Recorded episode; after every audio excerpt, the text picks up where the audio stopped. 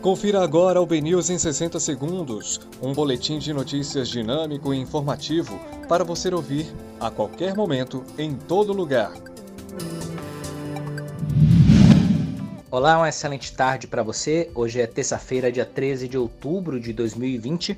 Eu sou Rafael Albuquerque e começa agora o BNews 60 segundos.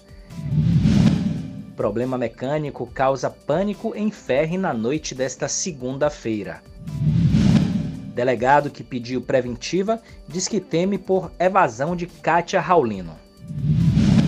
A CM Neto minimiza cancelamento de debates e diz que modelo brasileiro é chato.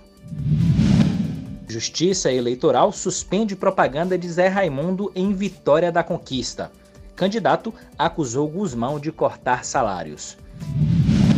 A CM Neto antecipa que pode disputar o governo da Bahia em 2022, mas diz que decisão ainda não está tomada.